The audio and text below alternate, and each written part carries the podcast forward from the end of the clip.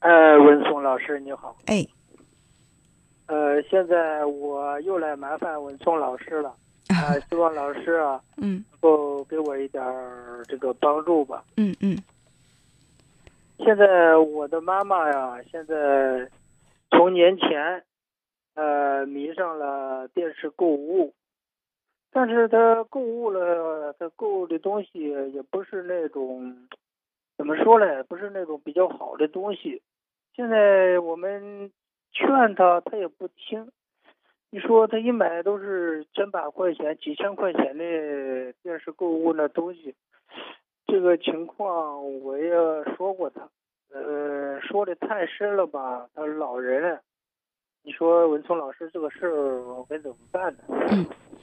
呃，其实我们现在需要做的不是关注老人花了多少钱买了什么东西，而是去关注老人内在他真正的需求是什么。其实你看哈，这个电视购物也好，或者是一些那种呃促销的比较厉害的这个商家，他们主要针对的群体是什么？其实你可以做一个分析啊，呃，电视购物啊，包括还有一些呃这个搞得很大的这种促销啊等等，他们针对的两个群体居多。第一呢是家庭妇女，第二呢是老人。呃，家庭妇女和老人，他们身上有一个什么共同点呢？就是很多居家的这个女性，她们没有不去工作，然后老公去忙了，孩子上学了，在家他们会很闲，甚至会觉得心里面比较空虚，然后呢，会对这个电视购物有一种依赖感。嗯、当他下单买了东西之后，他会有一种拥有的感觉，然后等这个客服人员非常热情周到的把这个货品送到家里，然后给他讲解各种这个商品的使用，他感受到了别人对他的一种尊尊重，然后呢，感受到了别人对他的这种关注。当他拥有这个东西的时候，他甚至还可以增加内心的安全感。所以我们曾经在节目当中做过一期关于购物狂的节目，不知道你听过没有？因为播出的比较呃早了，应该有几个月了。专门做了一期关于这个所谓的购物狂。其实从这个心理学上，购物狂它不能够称为是一种心理疾病，但是呢，从疯狂购物当中，我们可以去呃探究这个人他内心需要的是什么。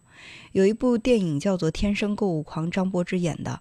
那他本身呢是一个弃婴，是在这个福利院长大的。后来呢，他就开始长大之后就疯狂购物，甚至呢，他购物已经超出了自己的这个经济承担的这种能力。嗯、那么后来呢，经过这个心理医生对他的这种呃进行一些疏导，包括对他的一些诊断，就发现他其实是内在的一种安全感的缺失。所以我，我想，呃，我们如果单纯说怎么样去让你的母亲不再买这些东西，其实方法很简单，那就是不给她太多的钱，她能够自由掌握的钱少一点就可以了。但是老人内心的那种需要并没有得到满足，他心里的问题并没有得到解决。有时候我也尝试着不给他钱，不给他钱，但是老人了，你要说不给他钱吧，为儿子了，感觉过意不去。嗯给他钱，嗯，给你说，他钱，他就是大把大把的，就这，就是通过电视购物，就是买的都是这种没有用的。你想买那电，那个冷风扇呀，或者那种大屏的那个免，跟那那手机，嗯呃，嗯可以免费免费打电话呀啥的，根本那都不能用，嗯所以说。特别苦恼。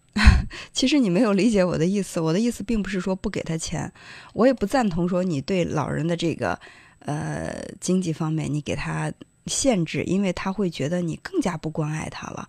他会有一种他现在能抓住的是什么？呃，就是我可以自由掌握一些钱，我可以去买一些商品，这是唯一能够给他带来的安全感。所以说，嗯，我想知道就是。你母亲她目前的生活状态是什么样的？平时陪她的人多吗？平时她都跟我爸在家，呃现在我爸他他们俩都有退休金，所以说我们只是给他一小部分钱。嗯他他他他的退休金一般的情况下都是电视购物了，所以说这个我我想是这样哈，就是，呃，因为他有大把的时间守在电视旁，然后去看这个电视购物节目，因为有很多这样的频道。那看完这个再转另外一个，那他可以可以说能买的东西有很多，就是有有两方面可以去做一些努力。呃，第一呢，就是你你现在已经成家了是吗？哎，对啊，有兄弟姐妹吗？啊，有。你可以跟你的这个兄弟姐妹们在一起商量。因为我知道现在年轻人都很忙啊，有工作、事业、有家庭等等孩子，让你们就是一个人，就是很频繁的去陪着父母，显然也不太现实。尽管这种说法说出来很简单，真正在现实生活当中操作很难。那就是你们兄弟姐妹之间可以商量，大家相对固定的一个时间，都能轮流多去陪陪老人。我相信，当你们去到家里，他忙着给你做饭的时候，他没有太多的精力去。在盯着这个电视购物，这是就是他内心的需求，其实是需要陪伴，他需要需要被人需要，就是你甚至可以给他找一些事儿让他干。不要害怕麻麻烦老人，只要你不让他干那种超出他体力范围的事儿，让他给你带带孩带孩子做饭洗衣服，这些太累了，他们受不了。就是你可以找一些事儿，说，哎呀妈，这事儿我必须得麻烦你，你得给我怎么怎么样。如果没你去帮我的话，不行。给他找一些事儿，哪怕这个事儿对你来说是可有可无的，但是你说的很严重，然后向他求助，他可以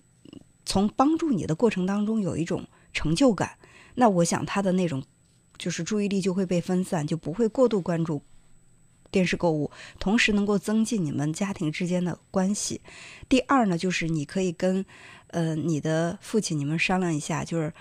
现在有很多关于这个老年人的一些娱乐活动啊，包括老年大学呀，可以让他们培养一两样兴趣爱好，也可以转移注意力。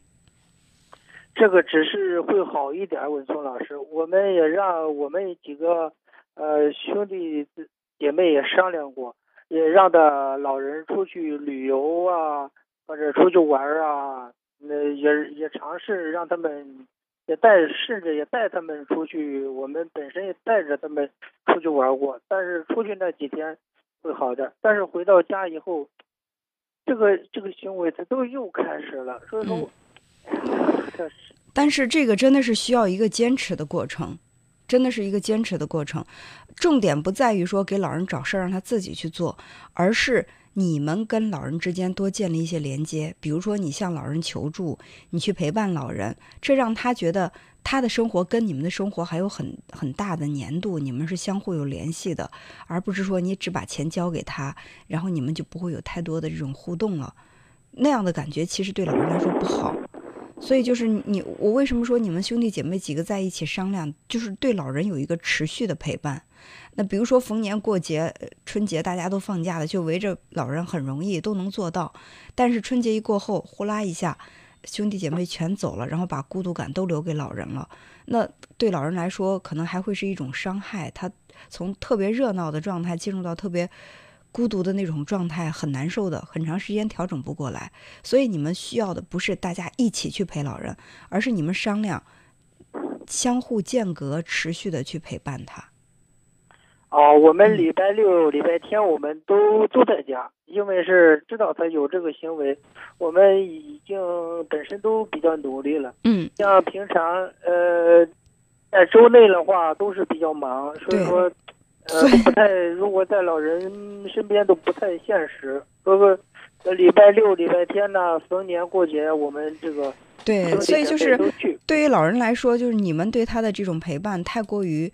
密集而又不均衡，就是 周六周日都去了，周一到周五都不来了，就这样的一种感觉。所以说他会忽然很热闹、很累，甚至现在有很多老人说到周末特别累，因为要。照顾几个子女家庭，然后一起吃饭，他们要一大早起来都去买菜呀，去张罗，然后周一到周五特别的闲，又特别的空虚寂寞，所以我觉得这种情况看能不能做一些改变。我知道很不现实，或者说很难操作吧，因为周一到周五忙完一天都挺累的，都想回家早点把家里收拾一下，然后就就就是早点睡觉了。但是能够一周，比如说你们周几周几都分配好，抽出一天时间，能在日常周一到周五的时间去看看老人，我觉得这对他内心的那种寂寞呀，那种缓解会有很大的帮助。呃，另外呢，就是对于老人这个电视购物这种行为，不要过度的去指责。如果说这个他买的这些东西没有造成很大很大的经济压力，你不要一下子去掐断他这种行为，而且也掐不断，可以嗯，多去跟老人一起，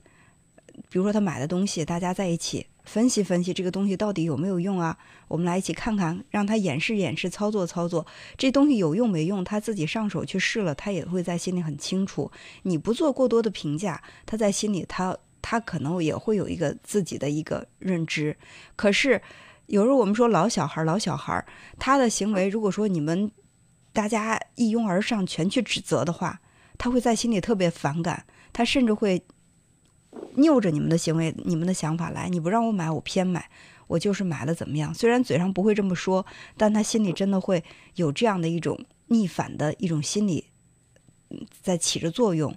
所以不过多的去指责，你可以让他，哎，你又买了什么东西？大家都在这儿，比如说周末，你把你那东西拿来，我们看看，你演示一下，让我们看看是怎么样。那好用不好用，实用不实用，能用不能用，大家都看着呢。但是。不对他这个行为直接的去指责，让他自己去体会，我觉得会更容易让他改变。哎呀，这个办法我们也给他尝试过，他现在但是花的数额太大了，现在光从年前到现在，电视购物都花了五六万块钱了。所以说这个，我们每次拿出那东西让他看，他就说啊，以后不买了，不买了。但是呃，我们一走。他他一看到电视，这个行为是从过完年之后才出现的，以前没有是吧？以前也有，不过很少。现在从过完过年就年前十二月份到现在，感觉比较比较频繁。嗯，是一般情况下，其实我们不太建议去是呃给这个老年人做一些这种心理辅导。但是如果说真有这种需要的话，也可以尝试一下。如果说从过完年这短短的。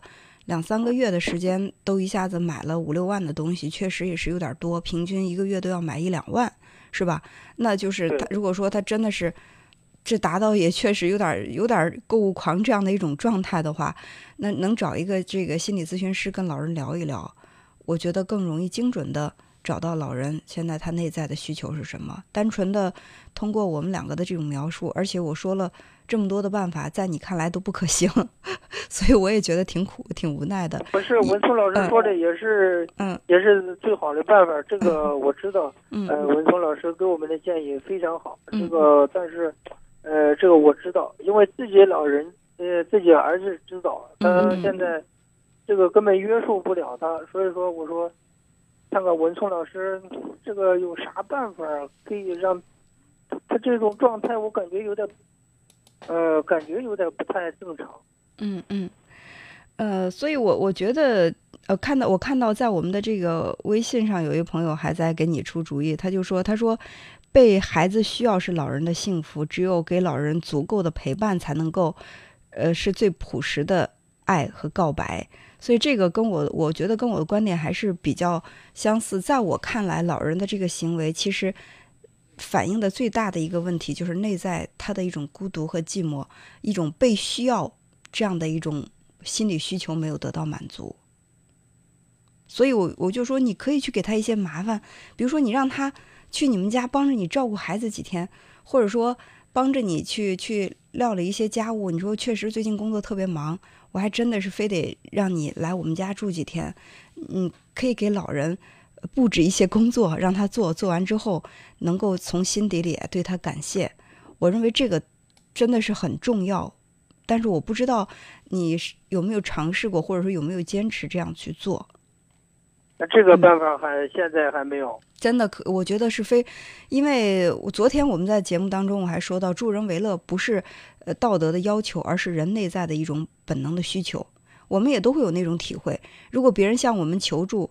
然后他所求助的事情是我们能够力所能及的，能够很轻松就完成的。然后我们帮了对方，对方特别感感激我们，我们心里的那种满足感，这跟道德没关，就是我们内在的一种需求得到满足。可是老人从从他从职场当中退回到家庭，然后从孩子小的时候什么事儿都离不开他，到慢慢的孩子都独立出去了，家庭也不需要他了，他觉得社会也不需要他了，孩子也不需要他了，工作也不需要他了。